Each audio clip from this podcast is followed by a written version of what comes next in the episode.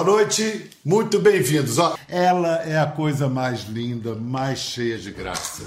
Canta como se estivesse flanando pela rua Vinícius de Moraes, em Ipanema, como se fosse sua passarela num doce balanço caminho do mar.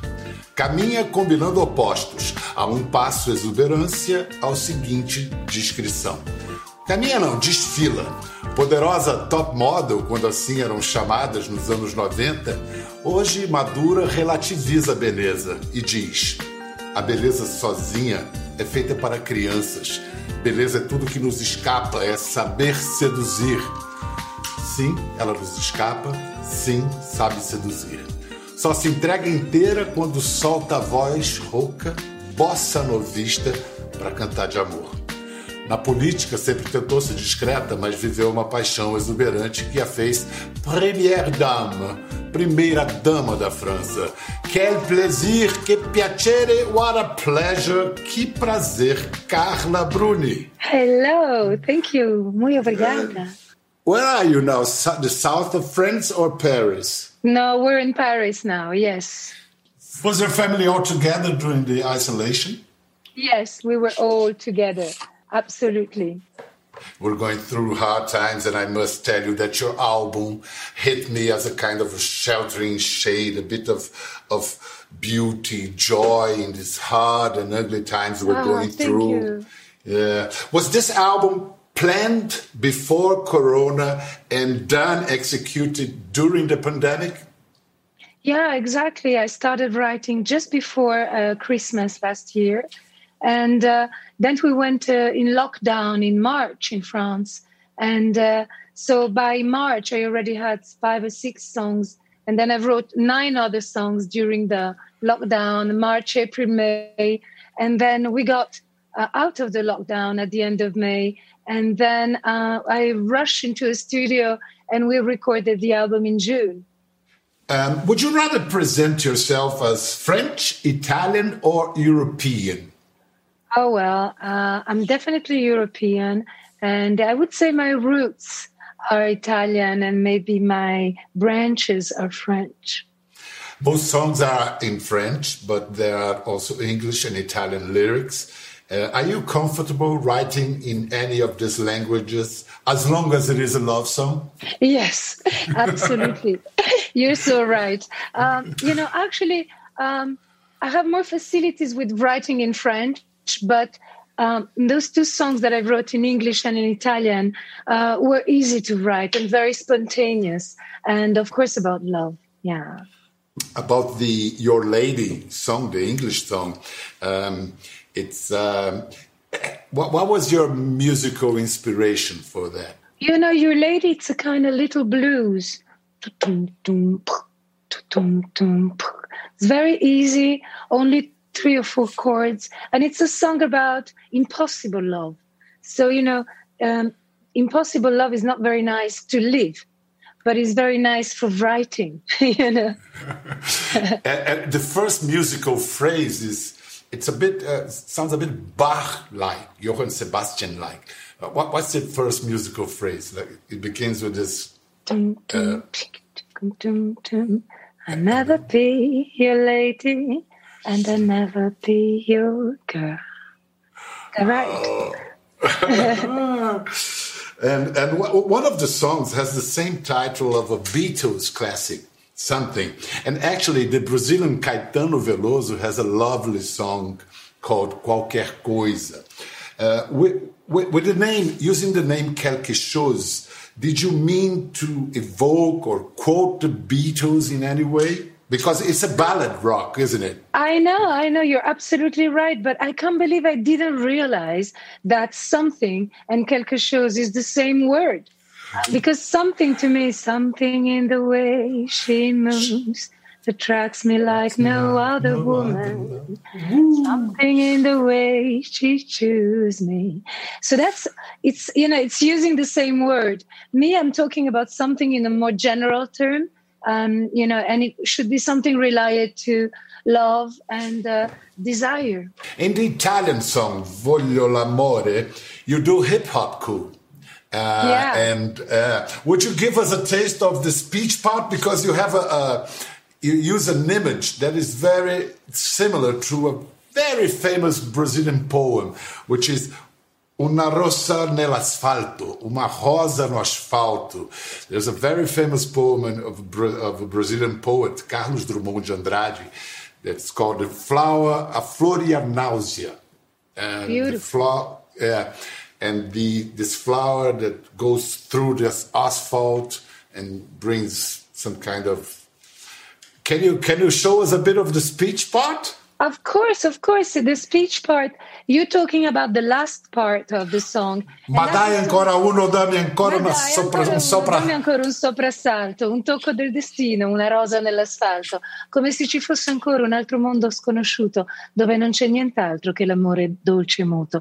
E allora tutto quello che hai capito, costruito, che hai voluto sparirà e ti ritroverai come a cent'anni, ancora appena nato. Perché l'amore così fa.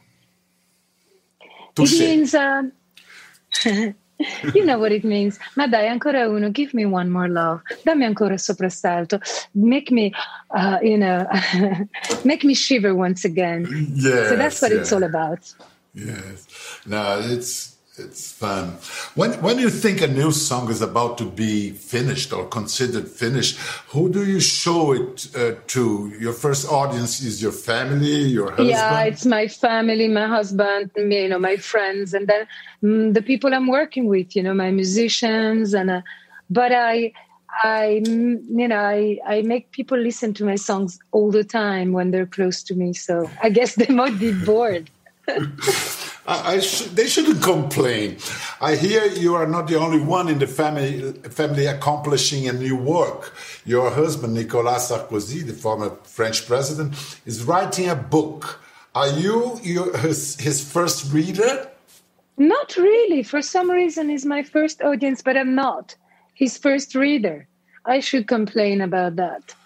Now he waits until everything is done, and then I get the book. you know what the book is about? It's about his experience in, in politics. Yes, it's about his experience um, for about uh, two years of uh, of uh, being a president. It's very interesting because it's not only about him, of course, but it's mm-hmm. about uh, you know.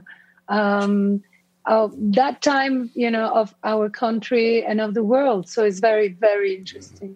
Élysée Mémoire Talking about politics, a theme that you probably avoid uh, wisely, uh, ha have you changed your political stance after getting married to Nicolas, or you still walk on his left side? well, you know, I'm an artist, so I'm not really, really uh, into into um, how do you say into being conservative, right?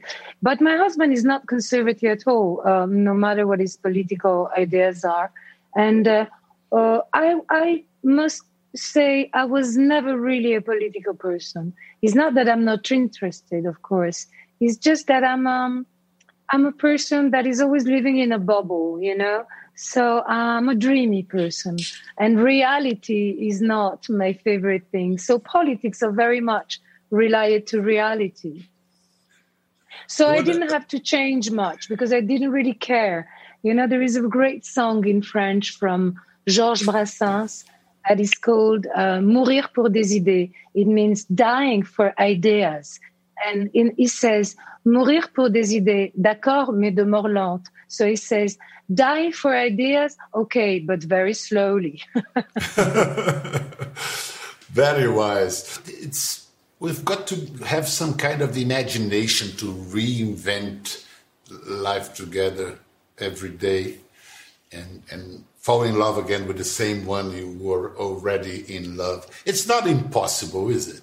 No, it's not impossible. Actually, it's very possible, you know, because people are moving, things are changing. And so uh, the person you love and, you know, is also changing. And, you know, I believe also to always try to be aware that we can really uh, lose each other at any time. There's nothing really stable and there's nothing really so safe you know, which is the truth of life anyway, not yeah. only love.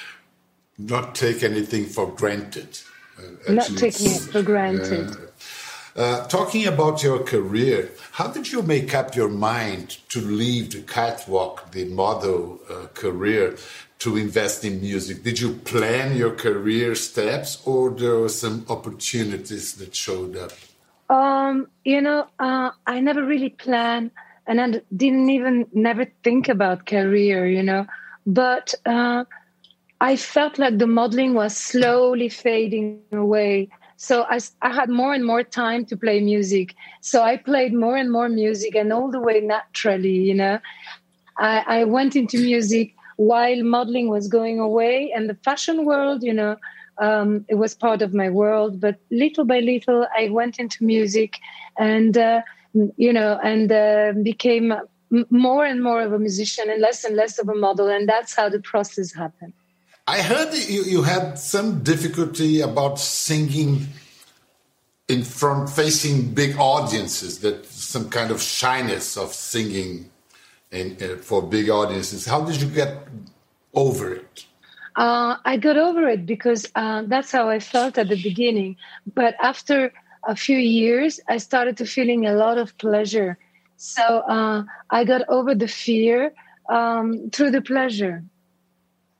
It's such a pleasure to be on stage in front of an audience. It's so warm. It is so wonderful. It's such a miracle, you know? And so, um, yeah, I mean, more and more I realize this is such a miracle. I'm so happy to be here on stage. So the fear and the timidity and the shyness went away. I mean, it's still there, you know, but less probably it's still there before you get to the stage but once absolutely. you get there yeah. like yeah right absolutely, yeah. i think we i think one never loses this uh, uh, thrill before before the actual thing to happen um, listen when did you come across bossa nova listening to joão gilberto meant some kind of liberation for you? And what, I wouldn't say liberation, but like when I had fall in love with some type of music, it's always like a, a special moment of life because uh, you can never forget, you know. And also, when you fall in love with music, you usually are very young, you know. So music becomes a part of you growing, you know. And uh, bossa nova to me is a very special type of music because it's very sophisticated and yet very accessible and very warm. And what I like the most in bossa nova is uh, the contrast in between the very sophisticated chords. You know, bossa nova is very hard to play. It's not at all um, a simple music. Uh, and the kindness, the sweetness of the way that the singers are using their voice, you know, and something mild. That was very inspiring for me, you know. It was very inspiring for me to hear uh, a whole brand of, of music singing exactly the way I like. And uh, and uh, nobody screaming, never, you know, and everything is just like velvet, you know, and I just love it. Yeah, we, we Brazilians consider you a bossa nova singer, a bossa novista. Absolutely, I yes. absolutely. I once I'm an uh, Italian uh, bossa nova. once uh, Sakamoto, the Japanese uh, uh, musician, told me that bossa nova had to do with Japanese spirit because it was in the surface was like a quiet sea, but underneath always going around these currents and tides and things. I think it's a good definition. Yeah. Such a good definition. Yeah. Yes. The fire under the eyes. Carla, João Gilberto used to say that anyone can sing because singing is air. I do agree that singing is air, but I'm not so sure about the anyone can sing part. Are you? Um, anyone can sing if it has uh, a lead. You know the problem about singing is not the voice is that you have to hear the notes. You know mm, and so some people are not are not self are not they're not sure enough so they would go mm, you know but if you give them a lead like a locomotive you know then they can usually can sing it. But of course no not everybody can sing but everybody should sing and not only under the shower. you sing since you were a, a little kid? Yes, absolutely. play guitar and sing together. What kind of songs? Oh, the Beatles, you know, um, the Italian songs, you know, from Ornella Vanoni or Fabrizio De André, and also French classic songs that I really like, and uh, um, and you know the country songs. I love blues. I love um, well, I love all type of music. So I was already playing other people's music until I started writing my own music. Um, you have recorded a bossa nova classic, beautiful Insensatez from Vinicius de Moraes. It's sublime. And uh, Mart'nália, uh, in, in Mart'nália, in her album, was Mart'nália Canta Vinicius de Moraes. How did Mart'nália invite you? She just invited me, and I felt so honored that I just say yes. It was as simple as that. But you didn't know her before. No, I didn't know her. And uh, oh, yes, I knew who she was, but I never got to meet her. And now with this this horrible disease, we wonder when we're going to travel again and meet each other again, isn't it? But I'm so happy I did this song with her, and it was such a pleasure to record it in Paris. Uh, Insensatez became Quelle grande sottise, which means what a big foolishness. And it was a guy from Cabo Verde, Mario Lucio, that did the version, wasn't it? They speak such a beautiful and rich Portuguese in Cabo Verde. You do have a Brazilian sister, Consuelo.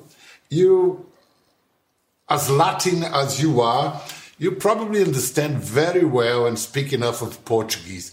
Você pode falar um pouquinho de português com, com a gente? Você pode falar um pouquinho de português? How's that? Não? Again. Está, está muito bom. Está muito bom. É. Você conhece muitas palavras em português? Você conhece muitas palavras em português? Um, Do you... You're a very good teacher. Oh, you, teacher. You have the musician um, years. Um, what appeals to you most, the Portuguese or the Brazilian accent? Um, the Brazilian accent, because the Portuguese is faster, so I understand it much less. I, I understand see. Brazilian accent more easy. When you talk to, do you talk often to to your father who lives here in São Paulo, Maurizio? Yeah. And, and do you, which language do you use? Portuguese, no, Italian, Italian. We speak in Italian. Italian. He lives in Brazil, but he's Italian. And also, yeah. my sister Consuelo is born in Brazil, but she's also Italian. You know, that I was telling people when we started that Brazil fell in love with your voice because Quelqu'un m'a dit became the main theme of a Brazilian soap opera, a very successful one, Império. You sang this uh, same song in a very meaningful moment of your career. This was Mandela's Nelson Mandela's birthday. Yeah, it was a um, it was a homage uh, for an organized to Nelson Mandela's birthday, and uh, right after um, the second the second curse of Cama the second uh, chorus, um, there was a great choral made of South African people beautiful voices just behind Dave Stewart and myself. And uh, yeah, well, no, Dave Stewart invited me to to to sing with him at the, at the occasion of Nelson Mandela's birthday, and it was a um, and it was wonderful. It's such, you, a great memory. You met Mandela. What were your impressions of him? Oh, I had the impression of a very kind man. You know, very very elegant person extremely simple and kind. And uh, um, we had visit here his prison, the place he was in prison, you know, that island, uh, that same morning. And then in the afternoon, uh, we went to his house to meet him, and it was uh, fantastic. Mm, it's one of my best memories. Do you miss Do you miss anything about the fashion world? No, not much, um, because I'm still close to the fashion world you know i'm still very good friend with the designers very good friend with some of the girls now we're all women no girls anymore but uh, yeah uh, so I don't miss it because I'm still sort of close to it. I want to show uh, uh, a bit of uh, the tribute to Gianni Versace in Milan three years ago when you all got along the top models of the night. At, at that event three years uh, ago was an occasion that you probably realized that you wrote fashion history. This is kind of a what, what kind of feeling is that? I wrote history. Uh, the, I don't really feel like that. you know, I think Gianni Versace wrote a little bit of fashion history, definitely, because he was so bold, so audacious. But I don't think the models of writing fashion history, they're part of fashion history, and that's already great. And Gianni Versace, personally, what's what are your memories of him? He was a lovely man. He was a kind man. He was like a the sweetest man to us. He was like a father to the girls. He loved the girls. He treated us so well, like if we were his family. He was close to us. And Donatella, her sister, also. And also Santo, his brother. You know, it was a family thing, you know, like most of Couture House. A lovely man, a lovely man. I can't believe the way he's gone in such a brutal way. I never could recover from it. Too early, definitely. Very. Hmm tragic. Uh, listen, musicians are trying to adapt to, to a very surreal situation of, of having to avoid crowds when they used to bring crowds together. Are you planning some kind of virtual tour to launch the new album? No, um, um, I mean, we're going to have to do that. But um, for the moment, we hope that we can go back to normal life, maybe, you know, with uh, if they achieve a very good treatment, maybe, or a vaccination. But, you know, the virtual concert, of course, we're going to get organized, but I don't know about that. It's, um, it would be like a virtual lovemaking. It's, um, well, it's, uh, nah, it's uh... I mean, you know. Carla, how do you envisage the near future of show business and sports and fashion? It will. Do you think all will remain still and shut down until we see a vaccine? Well, if it's the case, if everything remains shut down, you know, we're just going to die. That's how it's going to be. We really need to find a solution for our all the cultural um, world is is just dying from this but you know. What gives you hope? Any kind, any bit of hope? What, what do you see? Medicine. Science. Science give me hope. Message to all the scientists in the world: get a remedy.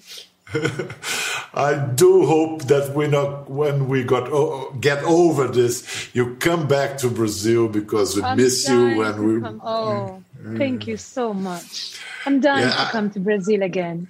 I hear your, your dad in Brazil. He, he's a great cook and fantastic probably, cook, and also and, uh, a healthy cook.